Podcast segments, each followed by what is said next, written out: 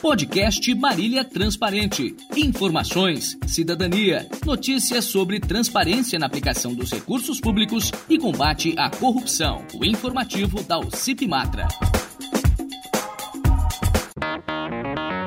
Ouça agora o podcast da Matra, publicado no dia 8 de março de 2021, com o título Vitória do Povo. Depois de enfrentar uma dura resistência da sociedade, Marcos Rezende revoga a licitação para a construção de um novo prédio para a Câmara Municipal.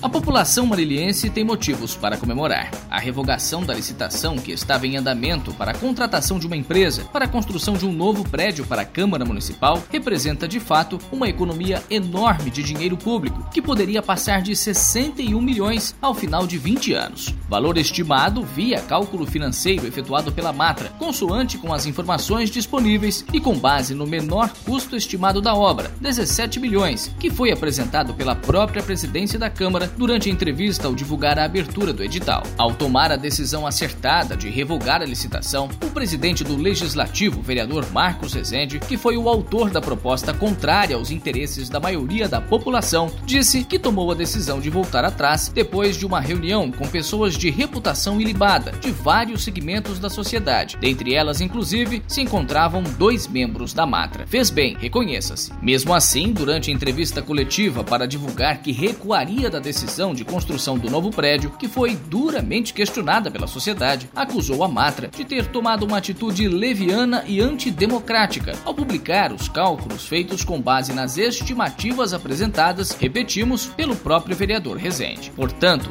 o cálculo da Matra está correto e em conformidade com as informações por ele apresentadas. Ora, vereador, com todo o respeito que a Matra sempre tratou a todos nestes 15 anos de trabalhos voluntários em defesa da transparência e da boa aplicação dos recursos públicos, depois da presidência da Câmara reunir três orçamentos e afirmar publicamente que a obra custaria entre 17 milhões e 20 milhões de reais, a Matra fez os cálculos. Ou então, para que serviram as cotações que embasaram a abertura da licitação. Por acaso elas não seriam confiáveis? Atitude antidemocrática, levando-se em consideração o interesse público, não é questionar os gastos e propor uma discussão mais ampla antes de se tomar uma decisão tão importante como esta, como fez a Matra, mas abrir uma licitação milionária em plena pandemia sem consultar a população, que é quem iria pagar a conta de fato e por 20 anos. Nem os próprios vereadores, representantes do povo, teriam sido consultados,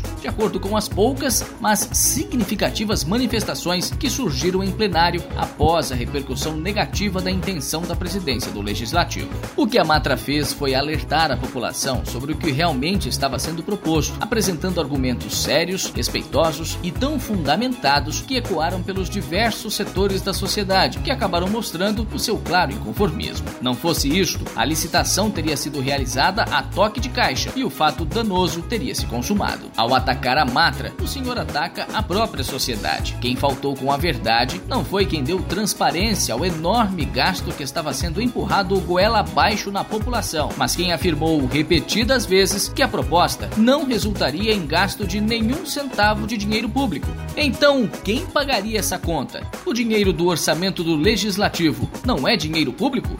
Durante a entrevista, que está disponível na página da Câmara Municipal no Facebook, o vereador ainda afirmou que a Matra deveria ter esperado a conclusão da licitação para ter os números exatos e só aí fazer os cálculos do quanto a proposta iria custar para os cidadãos. Ora, aí seria tarde demais, não é mesmo? Ou alguém em sã consciência primeiro fecharia um negócio dessa magnitude para depois avaliar o impacto dele no orçamento a longo prazo. A Matra reafirma o seu compromisso com a transparência a defesa incondicional da boa aplicação dos recursos públicos. Doa a quem doer. Já são 15 anos de trabalhos voluntários que resultaram em uma enorme economia de dinheiro público e em dezenas de ações vitoriosas no combate à corrupção, independentemente de quem esteja no poder e de partidos políticos. Só temos mesmo é que comemorar mais esta vitória da sociedade, que poderá contar com esses recursos em outras prioridades. A Matra não é contra pessoas, mas a favor de princípios.